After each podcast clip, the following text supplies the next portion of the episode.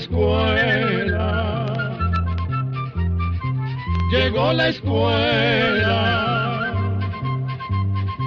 llegó por radio.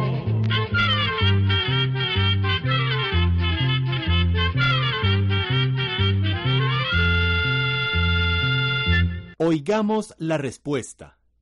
Es el programa que les trae a ustedes el Instituto Centroamericano de Extensión de la Cultura, ICQ. Quiero que ustedes hablen de las tarántulas y si estas arañas se encuentran en Centroamérica.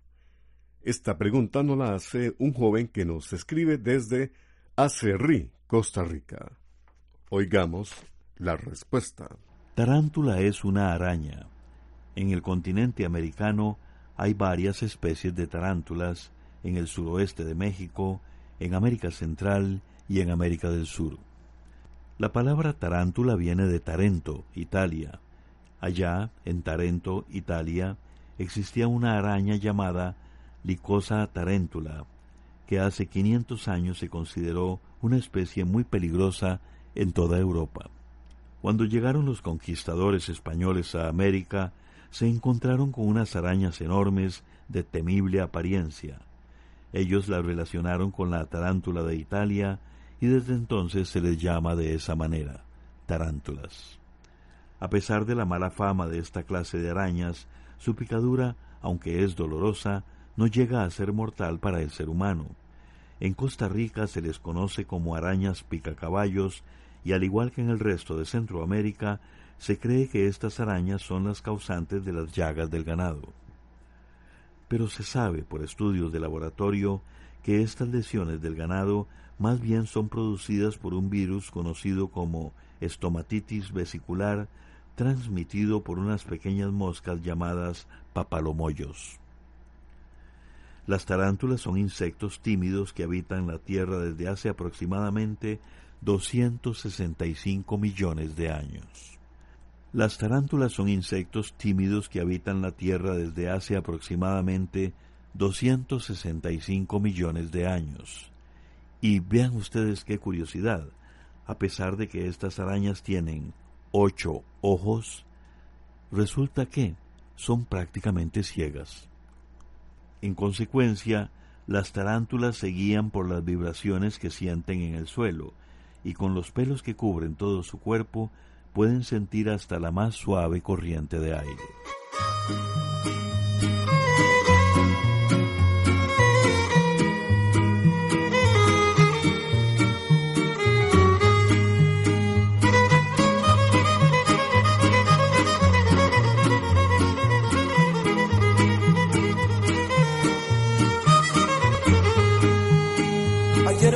Dijeron que de vez en cuando preguntas por mí. También me dijeron que cuando lo haces lloras por mí. Si lo hubieras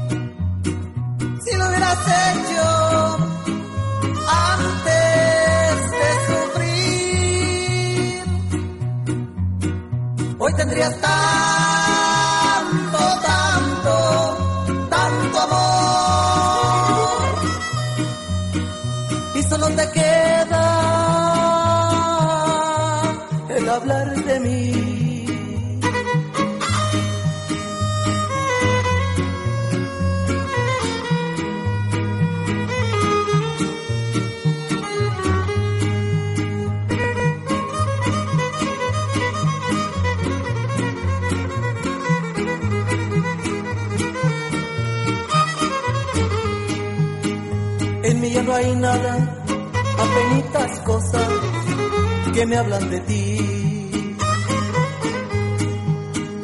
Y yo me pregunto, cuando alguien me dice que lloras por mí, si lo hubieras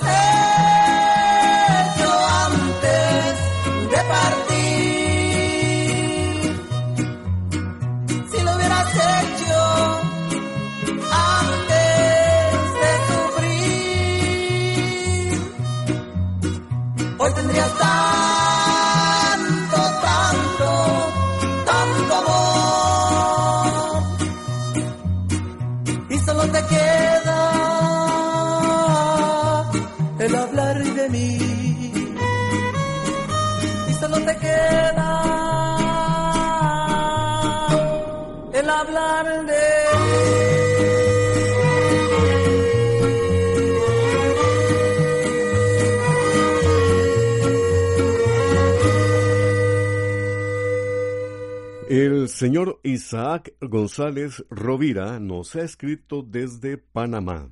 Nos pregunta lo siguiente. Hay una canción cubana llamada Ay Mamá Inés, escrita por el compositor Eliseo Grinet. Quisiera saber cuál es el origen de esta canción y quiénes fueron los primeros en grabarla. Oigamos la respuesta. La canción Ay Mamá Inés efectivamente fue compuesta por el cubano Ernesto Grenet junto a Ernesto Lecuona. Esa canción formaba parte de una zarzuela llamada Niña Rita, que se había inspirado en los esclavos africanos que habían llegado a Cuba allá por el año de 1830. La obra cuenta la historia de la esclava Mamá Inés, una negra alegre y simpática a quien le gustaba fumar tabaco cubano y saborear café recién chorreado. La zarzuela Niña Rita se estrenó en el Teatro Regina de La Habana en 1927. La obra comenzaba precisamente con la simpática canción Mamá Inés.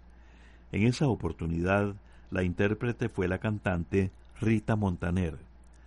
Luego la canción fue grabada y popularizada por artistas como el Sexteto Habanero y el Septeto Nacional de Ignacio Piñeiro en 1930.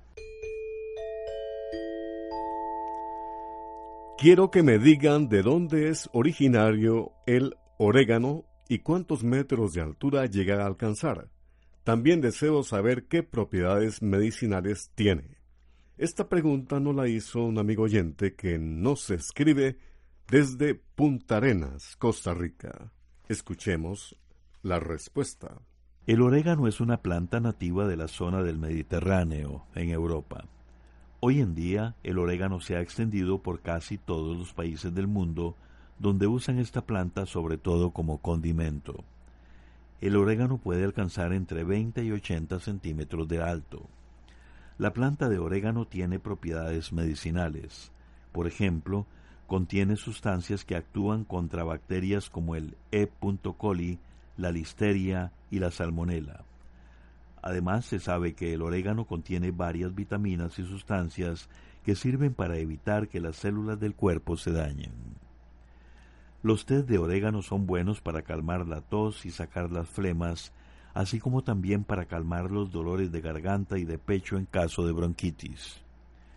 Otra propiedad del orégano es aliviar problemas del estómago y en general de la digestión. Pero conviene tener cuidado al comer orégano, pues hay estudios que señalan que si se come o toma en grandes cantidades, el orégano podría ser venenoso o causar irritación en el estómago. Además, podría afectar la capacidad del cuerpo para absorber el hierro de los alimentos. Por otra parte, también se recomienda que las mujeres embarazadas no coman mucho orégano, pues podría ocasionar problemas en el desarrollo del bebé. Y, por último, como ocurre con todos los alimentos, hay personas que pueden ser alérgicas a algunas de las sustancias que contiene el orégano.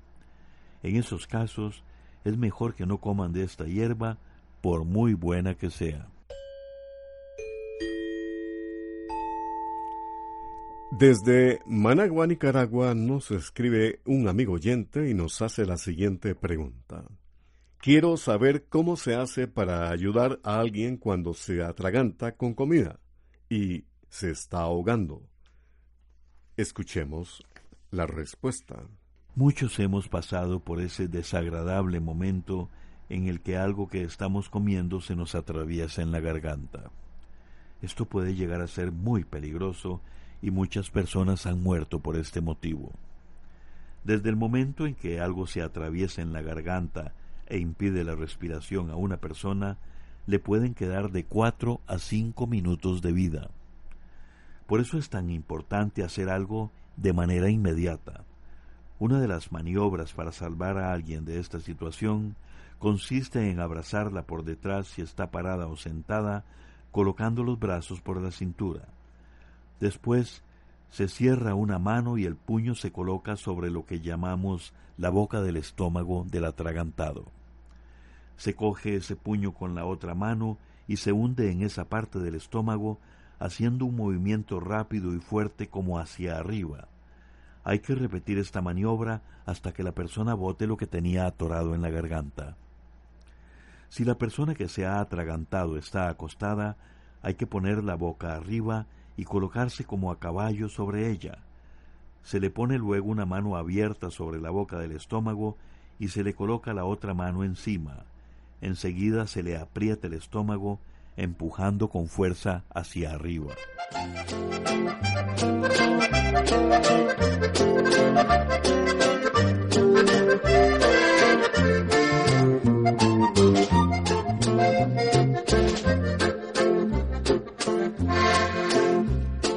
Nadie me puede ver en tu casa, todos me miran con gran desprecio, dicen que yo no valgo la pena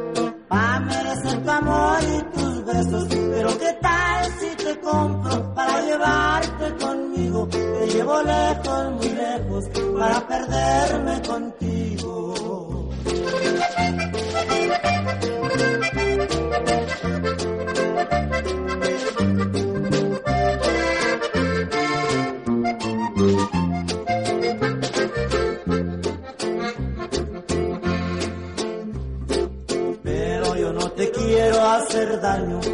Quiero que seas feliz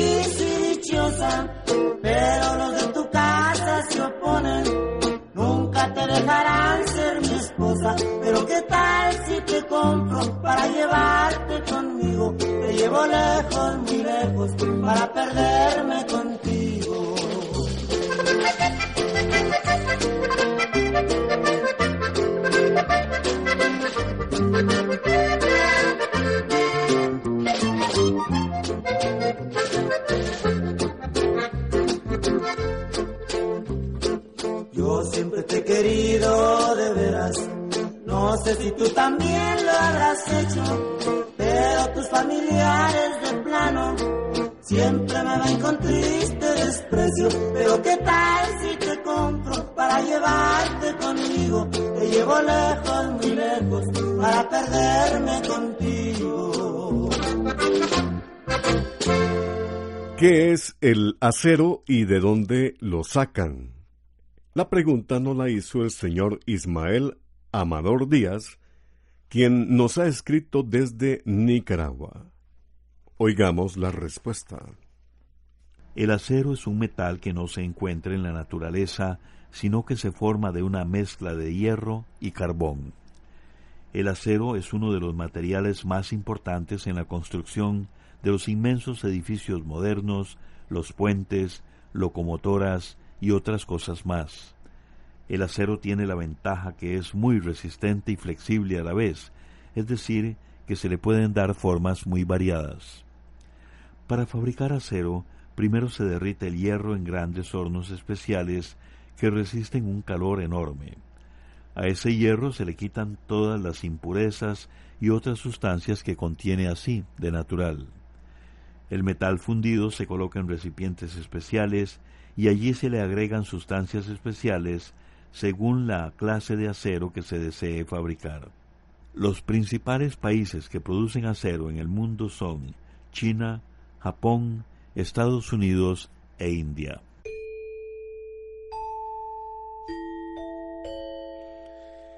He escuchado que varios productos como el pan y las galletas contienen gluten, que es muy dañino para la salud y deseo información sobre este tema. Es la pregunta que nos hizo desde Honduras el señor Manuel Quintanilla. Oigamos la respuesta. El gluten es una proteína que de natural se encuentra en los cereales como trigo, centeno, cebada, la harina de trigo y otros alimentos. Hay algunas personas que resultan alérgicas al gluten. Esas personas tienen un trastorno que hace que el sistema de defensa de su cuerpo reaccione al gluten. Esa reacción va dañando poco a poco el intestino delgado. Entonces el cuerpo no puede absorber las vitaminas, los minerales y los otros nutrientes que necesita para funcionar. Estas personas, en consecuencia, corren el riesgo de sufrir de anemia o de osteoporosis, que es cuando los huesos se vuelven quebradizos por falta de calcio. Además, están propensas a desarrollar otras enfermedades como por ejemplo problemas con la tiroides, diabetes o azúcar en la sangre. No se sabe con exactitud por qué se desarrolla esa enfermedad en algunas personas. Sin embargo, por estudios que se han realizado, se cree que es una enfermedad hereditaria, es decir, que se transmite de abuelos a padres y de padres a hijos. Los síntomas de esta enfermedad se pueden confundir con síntomas de otras dolencias, como por ejemplo colon irritable o intolerancia a la lactosa, pues la persona puede presentar diarrea y dolor abdominal. Por otra parte, la persona se puede sentir cansada, bajar de peso, estar irritable o deprimida, o bien puede tener erupciones en la piel y llagas en la boca.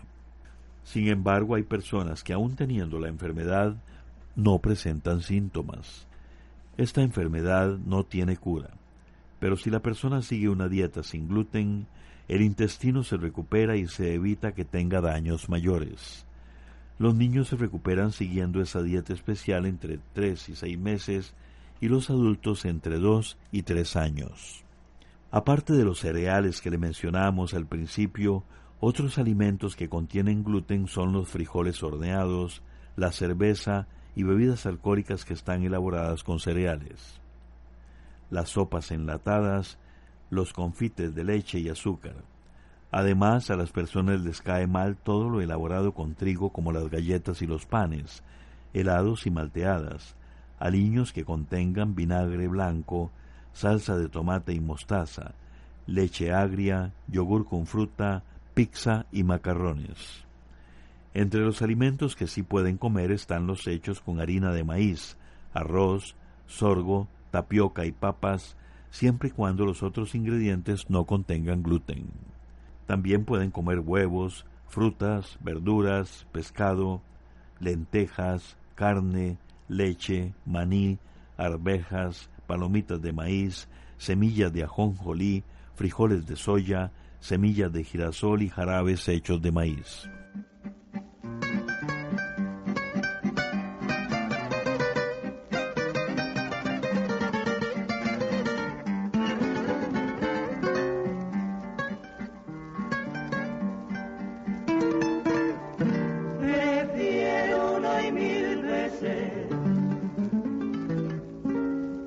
vaya.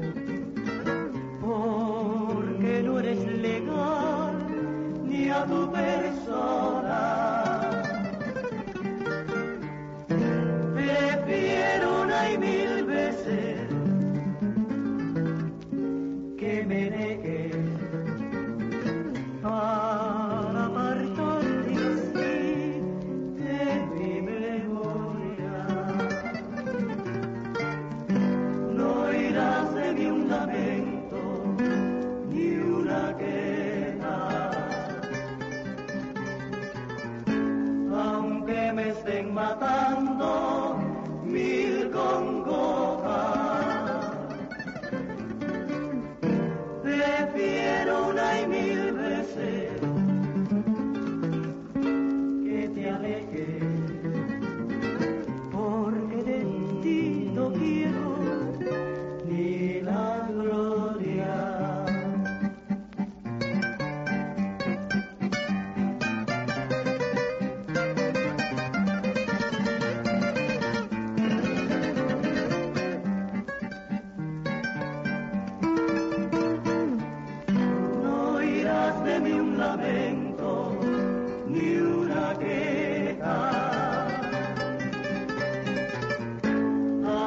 me estén matando mil congojas.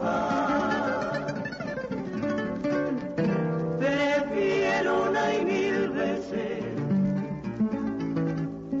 que te alejes, porque de ti no quiero ni la gloria.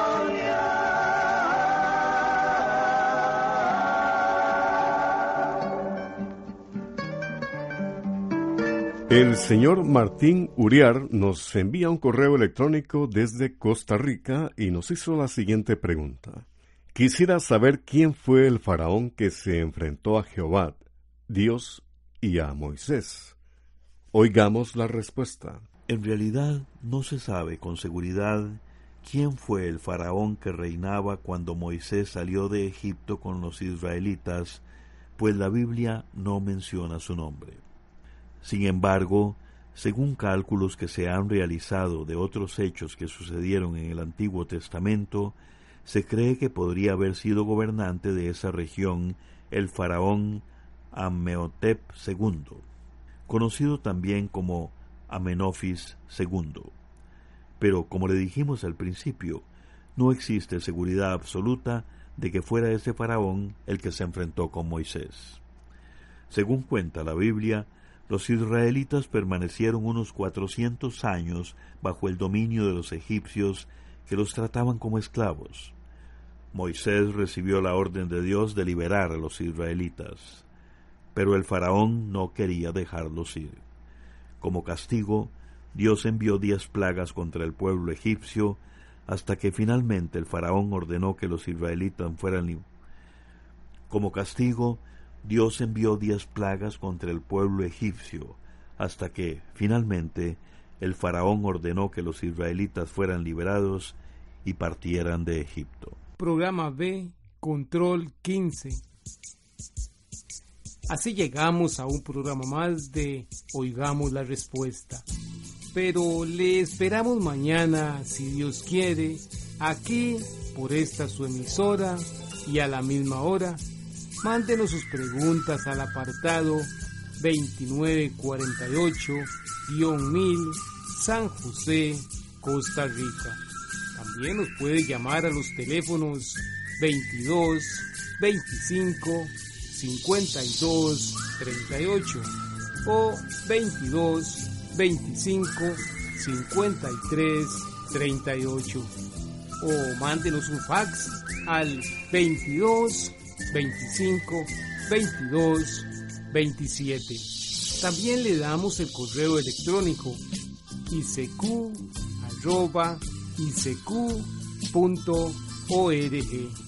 Celo de letreo icecu.org.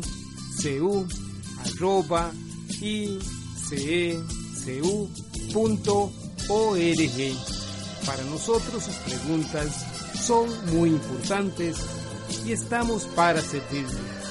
También puede dirigir su pregunta a esta emisora que ellos amablemente nos darán llegar. Muy importante, dele su nombre completo, dirección bien exacta, ah, y el lugar donde escuche el programa. Recuerde que comprender lo comprensible es un derecho humano.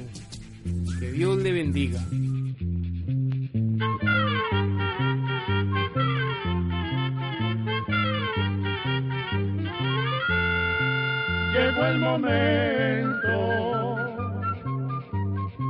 De despedirnos. Se va a la escuela, se va cantando